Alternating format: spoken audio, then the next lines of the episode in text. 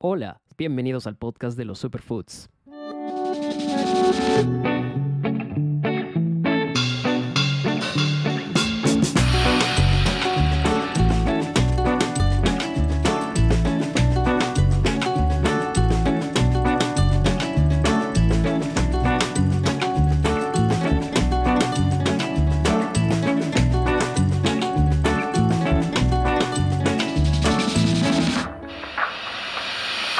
Hola a todos, bienvenidos a un nuevo episodio de este podcast. Espero que estén teniendo una muy buena semana. Este es el episodio número 52 y eso me pone más que feliz, más que alegre de, haber pasado la mitad de 100 episodios hablando de temas de biodiversidad, de alimentación, de visibilizar eh, alimentos que mucha gente no conoce y que merecen ser mostrados, de hablar de temas que normalmente no están en la agenda, que normalmente perdemos de vista por estar en el día a día y también siendo una fuente de inspiración para cambiar vidas, para mejorar la, alimentación de muchas personas que hoy por hoy es muy importante y muy necesario. Entonces, nada, ojalá lleguemos muy pronto al episodio número 100, que va a ser motivo de celebración, estoy seguro, pero, pero en este mismo camino, mostrándoles todo lo que, lo que nos hace orgullosos de, ser peruanos, de pertenecer a este país con, una, con una riqueza increíble, pero también de ser ciudadanos del mundo, de un mundo que nos ha provisto de, tantas herramientas y de tantos beneficios que, hay, que están ahí y que hay que aprovecharlos de manera sostenible. En el anterior episodio hablé sobre, sobre Ancash y cómo esta región pues es una muestra muy clara de toda esa biodiversidad increíble que tenemos como, como país. Y claro, no era la idea de exponer Ancash como la única región porque bastaría o faltaría tiempo para hablar de otras, de otros, de otras regiones, de otras 24 regiones que tenemos adicionalmente. Eh, pero lo anecdótico fue que como en la semana paro colgando clips sobre el episodio, los episodios que, voy lanzando, colgué un clip sobre el Kuyuro. Y, bueno, este clip fue recibido bastante bien y, yo realmente me asombré con, grata sorpresa el interés que tenían todas las personas por, por conocer más el Kuyuro y también este, por haber tenido en algunos casos la oportunidad de probarlo anteriormente.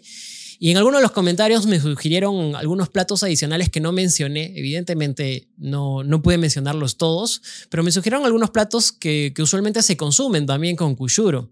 Lo bonito es que que no solamente es el caso en Ancash, sino que hay como una regionalización de, la culinaria en, en, diferentes lugares en diferentes valga la redundancia, regiones, donde se acostumbra a consumir el kuyuro de distintas maneras. ¿no? Ya había hablado de, de Ancash y cómo el kuyuro está, al menos en, el picante o en otros platos eh, que mencioné, pero por ejemplo, uno de los, de, de los temas que me, bueno, uno de los platos que me mencionaron muchísimo, personas que viven en Cusco, es el kuyuro acompañando el locro. Es algo que, que me pareció interesante, yo no lo había visto siendo cusqueño, eh, me, pareció, me pareció bien, bien bacán. Después está la sopa, la, sopa de cuyuro o el cuyuro acompañando la sopa. Creo que son las formas más frecuentes, pero también he visto comentarios donde mencionan que muchos lo comen solo, solo como un acompañamiento, por ejemplo, de un snack, como por ejemplo yogur con cuyuro. Entonces, también me ha dado grata sorpresa ver que hay mucha nostalgia alrededor del consumo de este potaje porque muchos manifiestan que, lo conocieron por primera vez gracias a abuelos o a sus padres cuando eran muy niños. Y otro tema que me pareció bastante anecdótico es el caso de que eh, muchos pensaban que este, este alimento o esta figura ¿no? del cuyuro eran huevos de sapo, o al menos eso era lo que les habían hecho creer sus padres o sus abuelos. ¿no? En algunos casos no, no, no niego que todavía siga siendo para muchos una, una idea enquistada, pero estuve averiguando un poco las razones por las que se podía dar esta idea y parece que cuando se recogía el cuyuro, al mismo tiempo también se cogían huevos de sapo en las lagunas. Entonces, ahí que se mezclaban ambos productos y entonces la idea de que solo se estaba recogiendo huevos de sapos era pues la, que predominaba, ¿no? Entonces, me pareció bien interesante. Y, nada, en realidad les agradezco a todos por, por, mantener una interacción tan alta y además por sus palabras de aliento para, para seguir haciendo más contenido respecto a estos alimentos. Entonces, nada, antes de continuar y hablar de lo que hoy compete, que es el tarwi, y ya seguramente muchos que lo conocen ya saben por dónde va, pero muchos que no lo conocen, quédense porque este es un alimento que realmente vale la pena que lo conozcan y que lo empiecen a tener más en cuenta. Antes, antes de hablar de eso, quisiera mencionarles que este podcast está presente en diferentes plataformas, pueden escucharlo en su plataforma preferida. Si son de los usuarios de Spotify, pueden ir a Spotify, hacerle clic en seguir, hacerle clic en la campanita y ahí tenerlo un podcast como podcast de cabecera. Y si no, también pueden, de repente son usuarios de Apple Podcast, pueden escucharlo por Apple Podcast, pueden escucharlo por Google Podcast, pueden escucharlo por Audible, pueden escucharlo también en Amazon Music. Y si no, si son más visuales y les gusta consumir YouTube, también está en YouTube. Quiero contarles también que estoy construyendo una página web donde podré colocar ahí el resumen de cada episodio y puede ser una plataforma donde ustedes se suscriban y reciban newsletters de todos los episodios o de información interesante, de repente papers que hablan sobre superfood, sobre beneficios, nuevas investigaciones, libros, compartirles toda esa información para mí va a ser útil.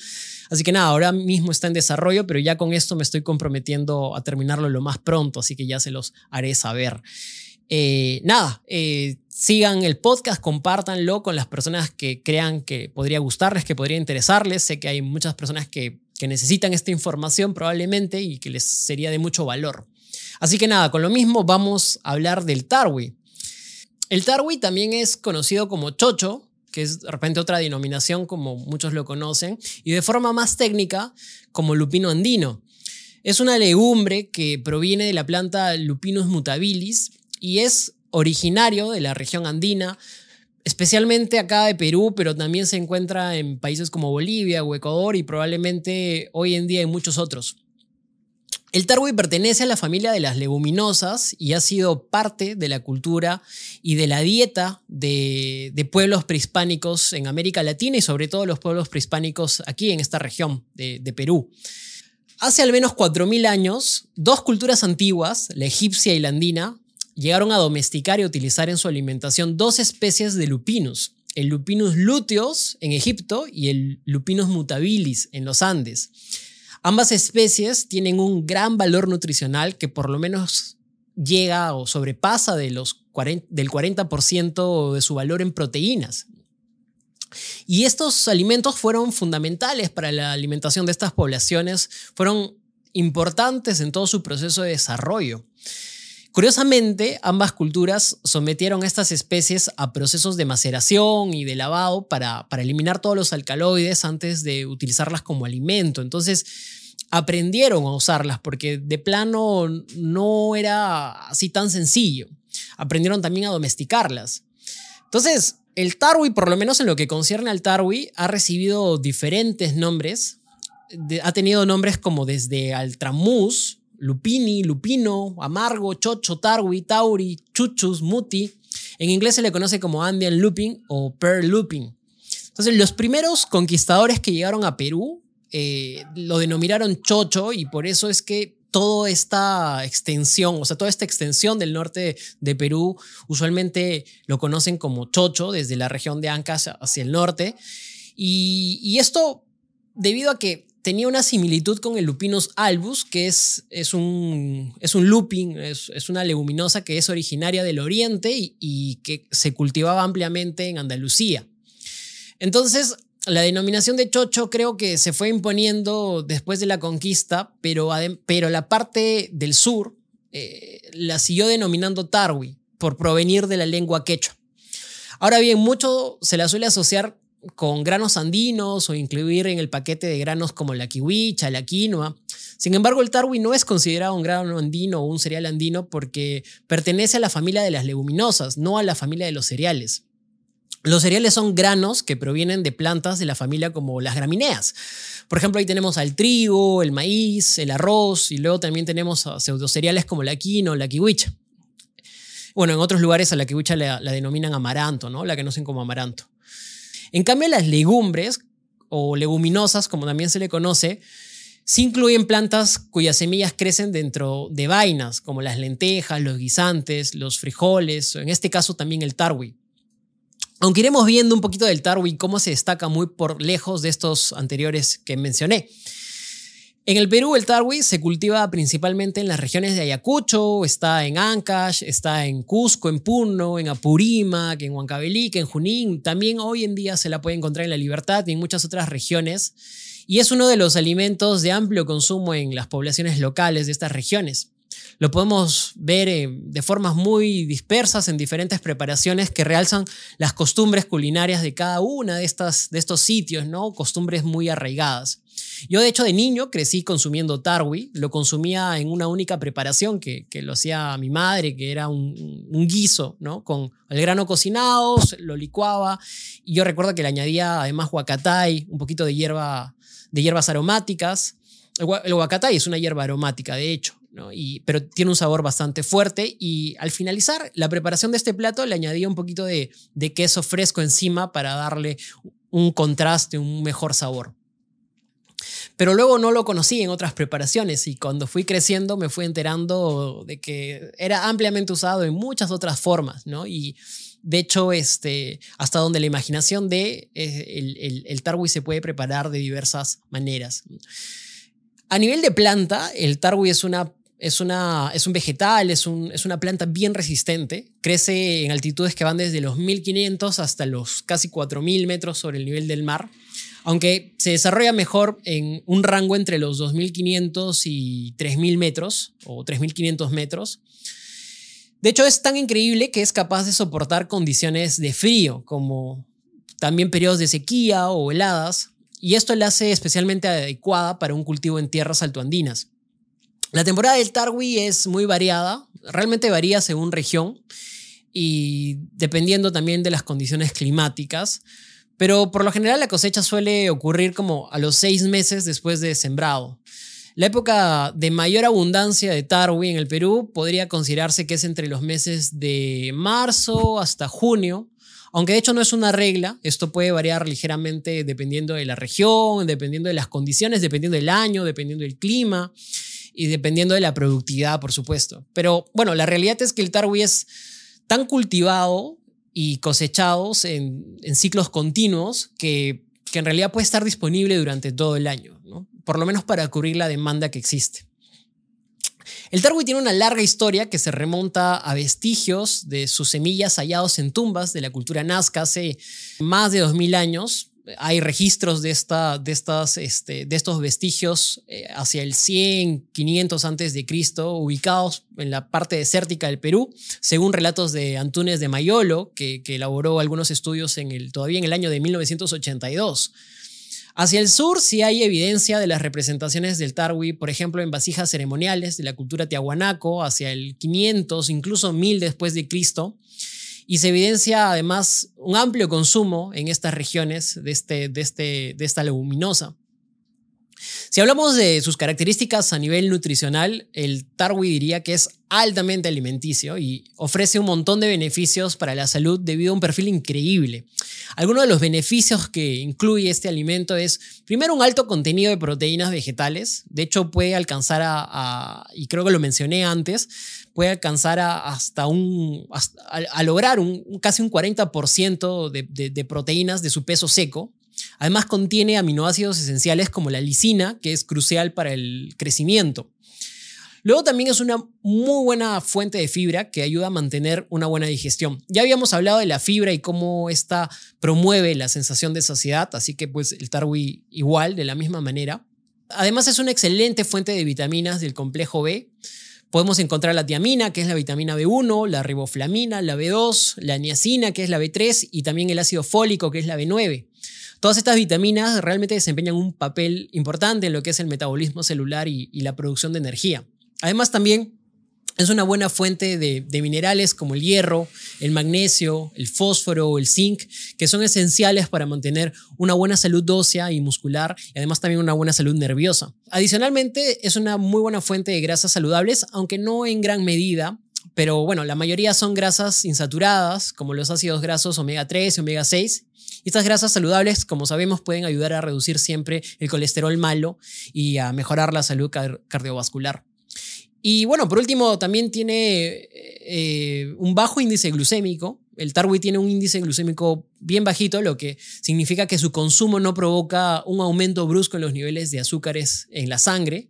Y eso lo convierte en una opción excelente para personas que buscan controlar sus niveles de glucemia o especialmente para el caso de diabéticos. El tarwi es un alimento bastante versátil, lo podemos encontrar en diferentes preparaciones y alimentos. De hecho, con el tiempo me he sorprendido de encontrarlo cada vez más en, mayores preparaciones, en recetarios, en platos de comida que no conocía. Eh, no es un alimento difícil de conseguir, de hecho el tarwi cada vez está siendo más, más popular, más conocido. Si viven en, regiones de la sierra es mucho más fácil de encontrarlo, sobre todo en las regiones que ya mencioné. Pero también si viven en Lima, no es complicado. Hay, hay tarwi en algunos mercados, es, hay que preguntar, siempre hay una persona que tiene tarwi o que puede traer tarwi para nuestro consumo, para su venta. Eh, pero antes de hablar de alguno de los platos que por ahí he visto y que, me ha llamado la atención de cómo lo preparan, me gustaría comentarles las maneras en las que podemos encontrar este alimento. Bueno, uno ya es la que mencioné, que es fresco, venta directa o venta granel, venta por peso en el mercado. Luego la podemos encontrar en una presentación que ya tiene un procesamiento de por medio, que es la harina de tarwi, que hoy se está haciendo cada vez más, más comercial porque al tener un alto nivel de proteínas, un alto nivel de nutrientes, se puede utilizar en muchas preparaciones para, como, como reemplazo de la harina tradicional, de la harina de trigo, para preparaciones veganas sobre todo, o para elaboración de panificados, que es algo que, está muy en boga hoy por hoy. Luego eh, lo podemos encontrar en productos, productos comerciales de la, de la industria alimentaria que ya están empacados, por ejemplo, galletas. De hecho, hay proyectos hoy por hoy para incluirlo cada vez en programas eh, relacionados al ámbito social, para darlo en los vasos de leche, para darlo en comedores populares, porque se ha probado que estos alimentos realmente suplen los requisitos eh, de, proteína diario, ¿no? En ciertos niveles y cantidades específicas, pueden ser un gran aporte para esa, para esa falta, ¿no? De este nutriente que usualmente es, es muy común. Vivimos en un país que para consumiendo muchos carbohidratos, muchas grasas y la presencia de proteínas en las comidas es muy escasa. Tengo acá algunos, algunos trabajos, algunos informes, algunas presentaciones que me gustaría mostrarles acerca del Tarwi. Tengo acá algunos libros que me gustaría mostrarles, algunas recetas que he encontrado del Tarwi. Uno es un libro que encontré de Mario, de Mario Tapia, que fue elaborado en el, en el 2015, donde habla sobre el Tarwi en, su, en, su, en extenso. Hace todo un repaso, una monografía, un estudio, sobre todo de su origen hasta, hasta su cultivo y su comercialización. Pero en los anexos encontré algunas recetas asociadas a diferentes eh, tipos de plato que usualmente consumimos y que, por, ejemplo, comienzan con, las entradas. ¿no? En entradas, él eh, menciona eh, una receta de huancaína con tarwi, donde el tarwi es usado para, elaborar la crema, que va en reemplazo de la crema la huancaína. Me pareció muy, muy creativo, muy bueno. Luego está la causa con atún y tarwi, donde el tarwi es un ingrediente que entra también dentro de, esta, de, este plato. Luego está la crema de tarwi, que es una sopa, que puede ser como la crema de maíz, solo que se sustituye el ingrediente por, por tarwi. Es una sopa realmente bastante contundente y, y sobre todo muy, muy nutritiva. También está la crema de lentejas con tarwi, eh, la crema de zapallo con tarwi. Eh, por supuesto, también se puede emplear en guisos, como por ejemplo el ají de gallina con tarwi. También en croquetas se hace como, unos, eh, como unas tortillas fritas a base de, de, tarwi como ingrediente principal. Luego está el pepián de choclo con tarwi, también es otra opción. Eh, luego está la salsa de chocolate con tarwi, utilizado también en la repostería. Es, es uno de los ingredientes que puede acompañar. Es una buena combinación.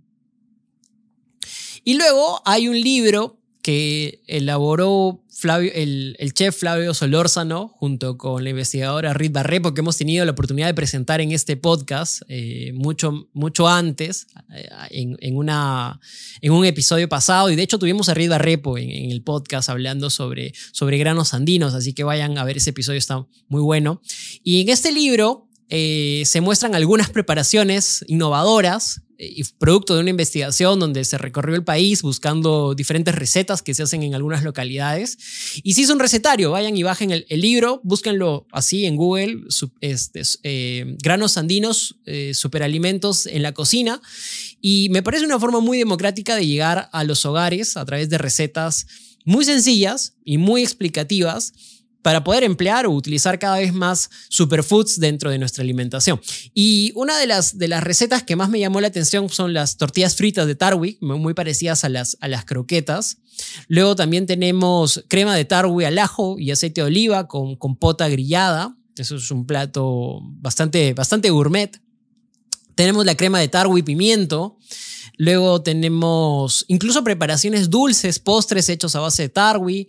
Tenemos eh, eh, tortas hechas de, tarwi, de harina de tarwi. También tenemos una sopa de tarwi con cochayuyo, muy, muy buena. Y bueno, luego tenemos el tarwi como snack, que puede ser una mezcla, un bowl, eh, donde mezclamos el, el tarwi cocido con, con maíz chulpi, con quesito y es una excelente entrada para amenizar el hambre antes de, una comida. Entonces, creo que tenemos al Tarwi de manera muy versátil y muy, muy eh, útil dentro de la cocina. Creo que podemos aprovechar al máximo todos sus beneficios y si no lo estamos haciendo, realmente estamos perdiendo el potencial de un gran producto. Con esto me gustaría cerrar el podcast llamando a la reflexión, llamando a, la invitación también de que prueben el tarwi, de que lo consuman, que le den una chance. No para todos será el, el, potaje más delicioso de los potajes, pero creo que es una gran alternativa para mantener una vida saludable, un estilo sano. Y creo que también es una manera de aprovechar lo que tenemos de manera más económica. El tarwi es un alimento barato, es lejos de alimentos caros que incluso tienen que ser importados. Vivimos en una época donde la crisis de alimentos cada vez se va haciendo más evidente, cada vez el agro tiene más problemas para su producción y cada vez la agricultura pasa por, por momentos más difíciles. Y creo que alimentos como este son la oportunidad ideal para poder eh, superar o, complementar o incluso tener alternativas sostenibles eh, dentro de nuestra mesa. Bueno, nada, con eso les deseo una excelente semana. Cuelgo este episodio un poco tarde, pero espero que, que lo puedan aprovechar. Y entonces conmigo ya nos vemos hasta de acá dos semanas. Voy a trabajar arduamente en la web y, y ya les contaré las novedades. Un abrazo, que estén muy bien que disfruten y espero que durante esta semana puedan consumir un poquito más de, de alimentos como tarwi, por ejemplo, o el kushuro. Un abrazo.